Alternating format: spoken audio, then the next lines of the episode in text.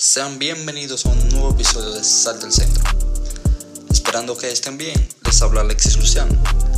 Para el episodio de esta semana, el tema a tratar sería algo que quizás muchos de ustedes hayan podido ver en las redes sociales, que es lo de tachar con un asterisco al equipo que quede campeón en la temporada 2019-2020 en caso de que se reanude la acción.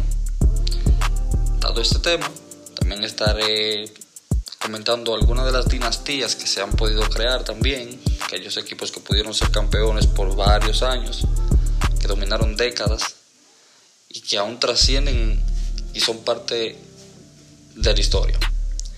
Empecemos con la parte de tachar con un asterisco al equipo que termine siendo campeón en caso de que se reanude la acción. ¿La liga provocó la pandemia? ¿O acaso la liga está a favor de algún equipo algún, equipo en particular?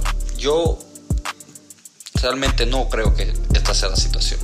Obviamente todos sabemos que no fueron ellos quienes crearon la pandemia.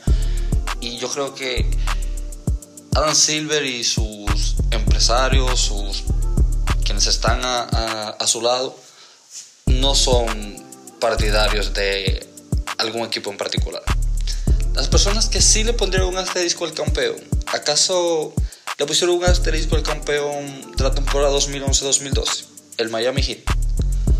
Cuando fueron campeones, pero apenas se jugaron 66 partidos, debido al cierre o huelga que mantuvo la liga ausente hasta el día de Navidad del 2011, 25 de diciembre. Si lo hicieron, no es lo correcto. Fue un año justo, aquel 2011-2012. Se luchó por regresar y se logró. Se disputaron solo 66 juegos de la serie regular y la postemporada transcurrió de manera normal, como todos sabemos. En la actualidad, todos los equipos esta temporada 2019-2020 han jugado ya más de 60 partidos. 63, 64, unos 65. Y a la temporada restan algunas 3 semanas. Sabemos que son 82 partidos una temporada regular. Quiere decir que faltarían 17, 16, 18 partidos más o menos, algunos de los equipos. Y esto es algo que se pretende reducir en caso de que se, reanude la acción. Las propuestas que se han dado a conocer indican que se podría jugar quizás cuatro o cinco partidos, tres como mínimo, porque es lo que se pautaba hasta un entonces solamente, solamente como, como una propuesta, no es que esto sea definido. Era que se pudiera jugar del 15 de julio al 23 de julio, una semana. En una semana un equipo juega 3, 4 partidos como mucho. Obviamente, son situaciones totalmente distintas. En aquel momento no era una pandemia lo que afectaba a la liga, no ni, remotamente cerca a lo que estamos viviendo hoy en día. Lo que tiene la liga detenida ahora mismo es la pandemia del COVID-19. Otra diferencia es que esta vez es la recta final, la cual, está, la cual se está por omitir la cual corre riesgo. Esas últimas tres semanas, la parte quizás más emocionante que tiene este deporte, esta liga de la NBA, que son los playoffs, que todos nos emociona. Y esto resulta totalmente diferente, ya que los jugadores sabían en la temporada 2011-2012 que jugarían 66 juegos. Pero este año no estaba ni remotamente cerca, no creo que a nadie le haya pasado por la cabeza que ya a inicios de marzo iban a tener que parar de jugar porque una pandemia azotaría. No creo que esa, que esa haya sido la situación que fuera parte del plan. Pero dadas, las circunstancias, se han planteado varias propuestas, como ya había comentado alguna. Y como bien sabemos, no se puede complacer a todo el mundo. Es decir, van a surgir muchísimas propuestas. No, los, los 400 jugadores que tiene la liga quizás no estén todos de acuerdo en una, quizás muchos apoyen alguna, otros no tanto y, así. Simplemente hay que buscar la manera de poder complacer, de poder complacer al mundo, no, no solamente a los atletas, porque en este caso es algo de todos lo que resulta aquí. Simplemente nos estamos cuidando y recordemos que cuidando a los jugadores estaremos cuidando a sus familiares, a llegados a ellos, y todo sería una cadena en este caso. Se han presentado diferentes opciones, distintos escenarios buscando restablecer la acción y hacer que esta parte final las más emocionantes de la temporada, se lleve a cabo al más alto nivel de competición y de seguridad sanitaria posible. O sea que aquí todo tiene que encajar perfectamente, no poner en riesgo la vida, la salud de ninguno de los jugadores y quizás más allá también de sus familiares. 20 equipos divididos en cuatro grupos, los 20 mejores equipos, entrarían a algo parecido a la fase de grupos que se, juegue, que se juega en el fútbol, el fútbol soccer. Cada equipo jugaría dos partidos con los equipos de su grupo. Los dos mejores de cada grupo avanzarían a la siguiente ronda, una serie pactada al mejor de siete. Y luego, los dos vencedores se verían la cara en las finales. Esa es una de las propuestas, de las últimas que han surgido en la liga en cuanto a un posible regreso a la acción. Esto no está totalmente aceptado, como ya había dicho, son solamente proposiciones que ha hecho Adam Silver con la Asociación de Jugadores, los ejecutivos, los entes generales y todo eso. Solamente propuestas. Pueden no encantarle a algunos jugadores, lo que la liga busca es algo que se adapte a todos, o si no al menos a la gran mayoría. Entonces, si se está buscando la mejor solución ante esta crisis, que nadie había pensado que atravesaría por esta situación en ningún momento, algo que sea del más alto nivel, con los mejores del deporte, pues no creo que se deba juzgar ese campeonato, sea quien sea el equipo que termine siendo campeón. Tachar de que al final ganaron por esto o por aquello, realmente no, no le veo el sentido. Porque de ser así, no todos los fanáticos del deporte, eh, los que no son obviamente fanáticos del equipo que quede campeón, eh, quedarían conformes con un título. Obviamente, si soy fanático del Miami Heat y quienes ganan son, en este caso, sus rivales de, de, de estado, que en este caso sería el Orlando Magic, obviamente yo no estaría contento. A pesar de que quizás sea de mi misma, mi misma conferencia y todo eso. Pero obviamente yo quiero ganar. Que mi equipo gane, ser el campeón, disfrutar. Porque yo tacharía, en este caso, algo que yo no puedo manejar, que nadie se esperaba. ¿Por qué tacharlo de esa manera? Cuando lo que está pasando no es algo que empaña al deporte, para nada. Simplemente nos une aún más y vemos como las diferentes ligas, inclusive fuera del deporte, las grandes empresas, las naciones, se han ido uniendo poco a poco para poder salir adelante ante esta difícil situación. Entiendo que tachar a quien quede campeón esa temporada, si es que se reanuda, sería una falta de respeto, no al deporte, sino a nuestra capacidad humana de enfrentar las situaciones, porque en todo momento se ha buscado lo mejor para todos. Pero le digo, no solamente para el deporte, sino para el mundo en general. Y al final del día, con o sin pandemia, en el deporte, gana el que llega mejor preparado. Eso tenemos que tenerlo claro. No importa cómo, puede ser que de un lado la conferencia oeste llegue el mejor equipo, preparado, con mejor récord y todo lo demás. Pero cada etapa que tiene esta liga, que son varias, va cambiando y el nivel de competición va aumentando de por medio. Entonces, cada quien debe ir haciendo un ajuste y solamente aquellos equipos bien preparados lleguen a una final y en esa final de esos dos, el que esté mucho mejor preparado para ese momento es quien resulta campeón. Bien, pasemos ahora a lo que son las dinastías. Sabemos que en el mundo del deporte es algo normal. No, importa el, deporte en sí ni, ni el nivel de competición de, de este deporte. Siempre han existido dinastías. Es normal que se creen o se formen dinastías, equipos que se establecen por varios años y se consolidan, como el equipo Vencer. Prácticamente durante todo el tiempo que ese núcleo que formó la dinastía se mantiene unido. Vamos a empezar hablando sobre quizás la dinastía más famosa o quizás, eh, bueno, el equipo más campeón en la, en la historia de la liga, que son los Boston Celtics. La franquicia con más títulos de campeón con 17, formado varias dinastías en su historia.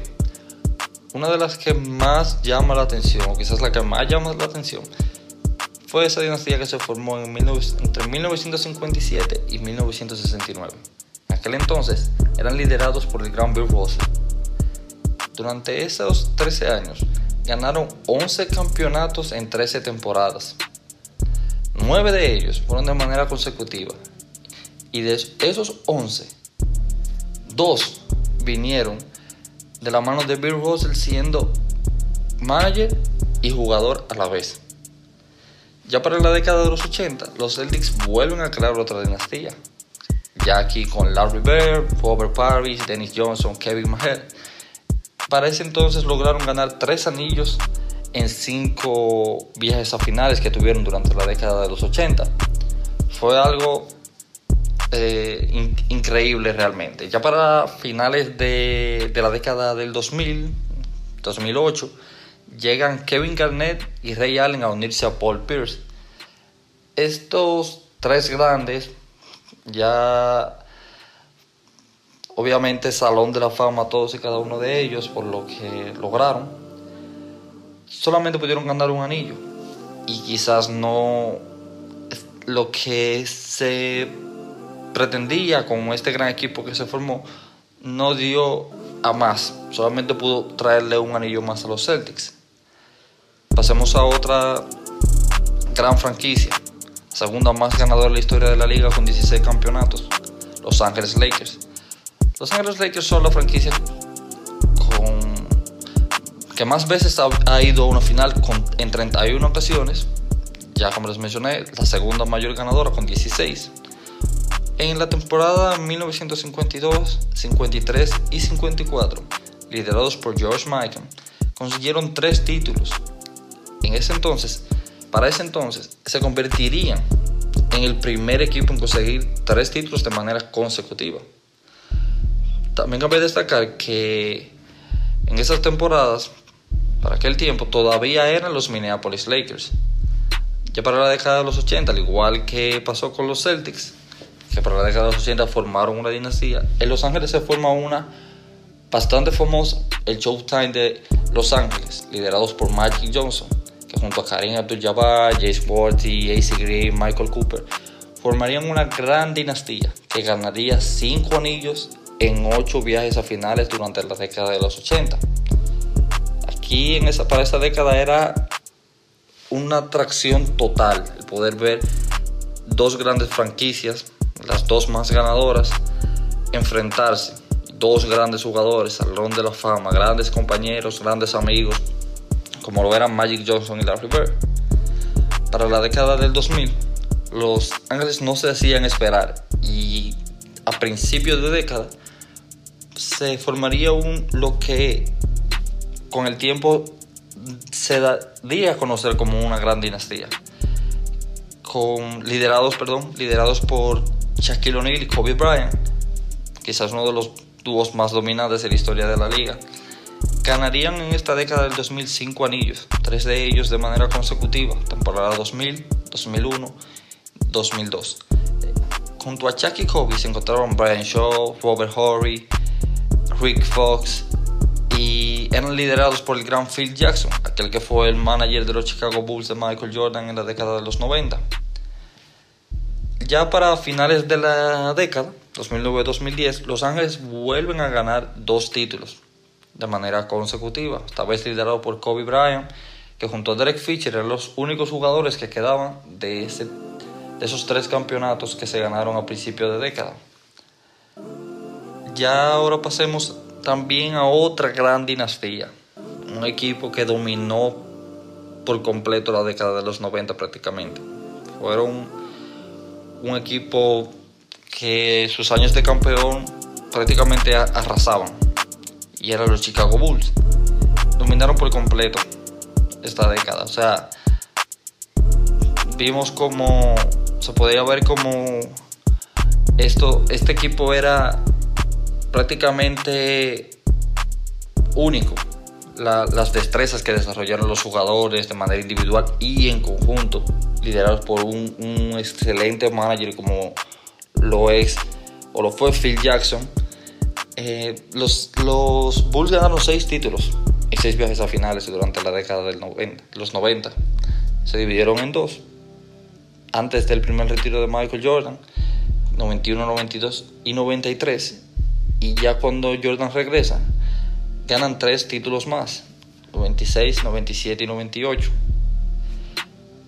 Este equipo fue sin igual y marcó la liga de una manera impactante. Obviamente cabe destacar que muchos, mucho de ese impacto que se creó fue gracias a la figura de lo que era Michael Jordan, lo que él daba para, al deporte, a la liga en sí. Como él impactaba de una manera exorbitante a la liga, como era reconocido mundialmente y, y todo lo que pudimos ver de él. Junto a Scottie Pippen y Dennis Rodman, liderados por Phil Jackson, fueron el equipo a vencer durante todos sus viajes, durante todas sus peleas por llegar a, una final y posteriormente ganarlas, ya que ganaron los seis, las seis veces que fueron a esta. Pasemos un poco ahora más a la actualidad. Los Miami Heat. 2011 empieza una dinastía en el Heat que duraría cuatro años. Fueron la primera dinastía que vio la década del 2010 en sus cuatro años tuvieron viaje a finales en todos y cada uno de ellos. Fueron cuatro veces de manera consecutiva a las finales, ganando dos de ellas. Eran liderados por LeBron James, Dwayne Wade y Chris Bosh. Esa dinastía apuntaba a más. Se, se, realmente se podía esperar más. En cuatro años ganar dos finales es bastante bueno. Lo que me refiero con más es a que quizás uno esperaba que fuera aún más largo el tiempo, que se batallara más, que se ellos se implantaran de, de, una manera mayor, más impactante en la liga. Fue algo prácticamente efímero, pero obviamente cuatro veces a finales de manera consecutiva, ganar dos de ellas, de ellas, perdón, no cualquiera puede hacerlo y aún más, más cerca de la actualidad, los Golden State Warriors.